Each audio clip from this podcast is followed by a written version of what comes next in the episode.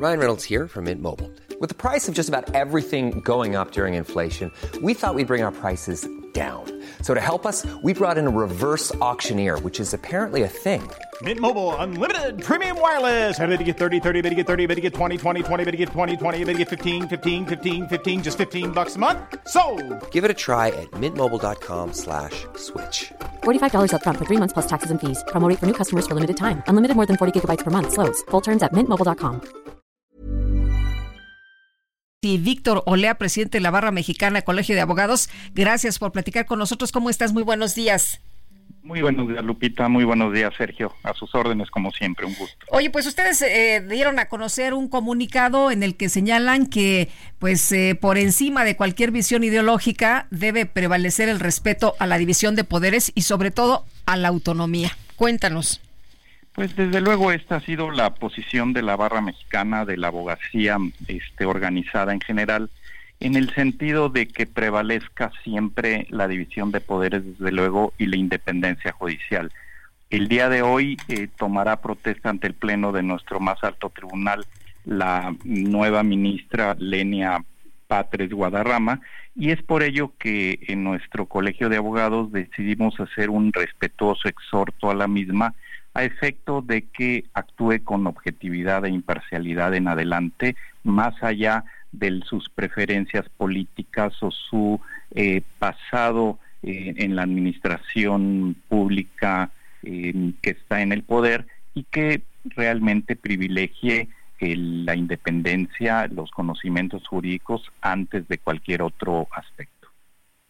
Víctor, hace unos días, fines de diciembre, eh, Lenia Batres eh, publicó un, mensaje en X, antes Twitter, eh, diciendo esto sí es escandaloso acerca de una decisión de un juez federal que eh, determinó que, que, el municipio de Fresnillo tenía que devolver dinero del impuesto predial a, a una empresa minera, independientemente de los méritos jurídicos o no de esa decisión que pues que he escuchado argumentos de las dos partes eh, ¿qué, ¿qué, significa que, que una ministra de la Suprema Corte pues descalifique una determinación de una eh, pues de un tribunal?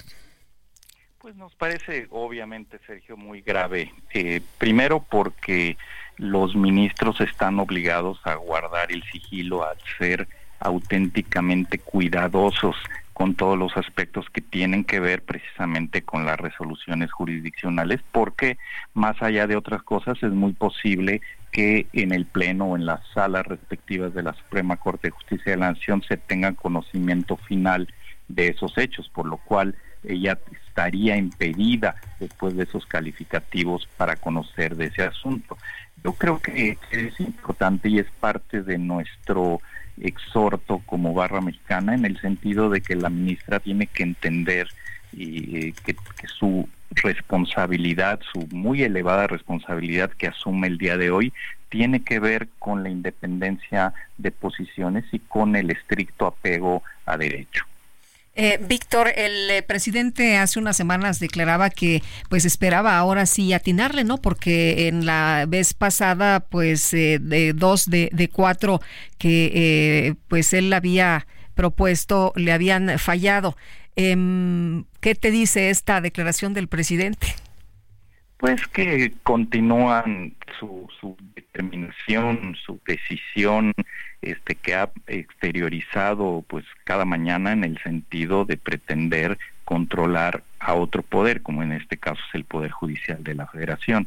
Esperemos que esto no suceda. Tenemos, yo pienso que una posición mayoritaria todavía en este 2024 que permitirá que precisamente acciones de inconstitucionalidad o controversias constitucionales o no, no sean rechazadas por esos ocho votos, pero esto cambiará, este Lupita, y cambiará a finales de, del presente año, y por eso es de que instamos a, los nuevos ministros a que actúen con verdadera objetividad e imparcialidad al respecto y que se olviden de cuestiones políticas. Sabemos que esto pudiera considerarse como ingenuo de nuestra parte, sin embargo es nuestra obligación hacerlo público y propiciar condiciones de imparcialidad al respecto. Déjame hacerte otra pregunta sobre otro tema. El ex o el ministro en retiro Arturo Saldívar eh, publicó, bueno, participó en una entrevista, fue entrevistado por el periódico El País. Después él mismo tuiteó, de hecho, esta entrevista. Entre otras cosas, dice que la Corte está dominada por un grupo opositor y aliado a causas conservadoras. ¿Tú así lo ves? No, de ninguna manera. Es lamentable la actitud del ministro Saldívar, que todos sabemos que revela su, su cercanía, digamos, con el partido en el poder, con el presidente de la República, con la actual eh, candidata este de, de Morena, y esto es muy, yo diría, deleznable y habla muy mal de su calidad moral y ética al respecto. Yo creo que, que la Suprema Corte, la integración actual, está este, considerada como una muy buena integración, ya que la mayoría son ministros, perdón, de, carrera judicial que no tiene nada que ver con conservadurismo ni con afiliaciones políticas de ninguna clase. Y ahí están las resoluciones que hablan por sí solas y que han sido plenamente fundadas. Yo creo que son ataques de este eh, ex ministro que, que, que solo deterioran su credibilidad y sobre todo su prestigio.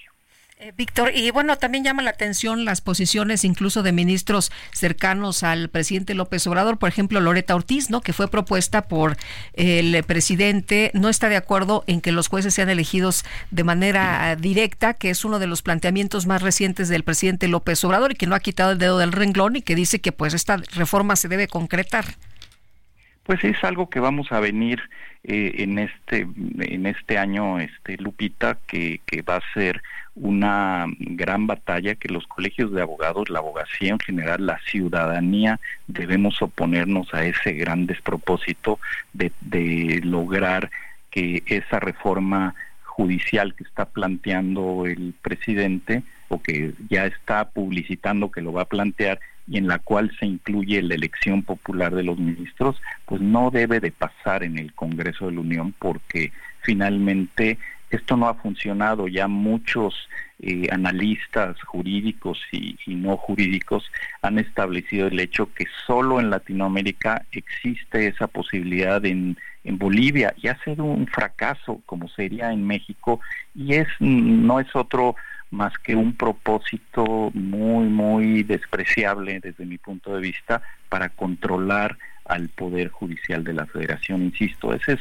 la gran batalla que como ciudadanía tenemos que dar en pro de la división de poderes y sobre todo de la independencia judicial. Pues Víctor, muchas gracias como siempre por platicar con nosotros. Muy buenos días. Al contrario, un gusto. Muy buenos días. Hasta luego. Víctor Olea, presidente de la Barra Mexicana, el Colegio de Abogados.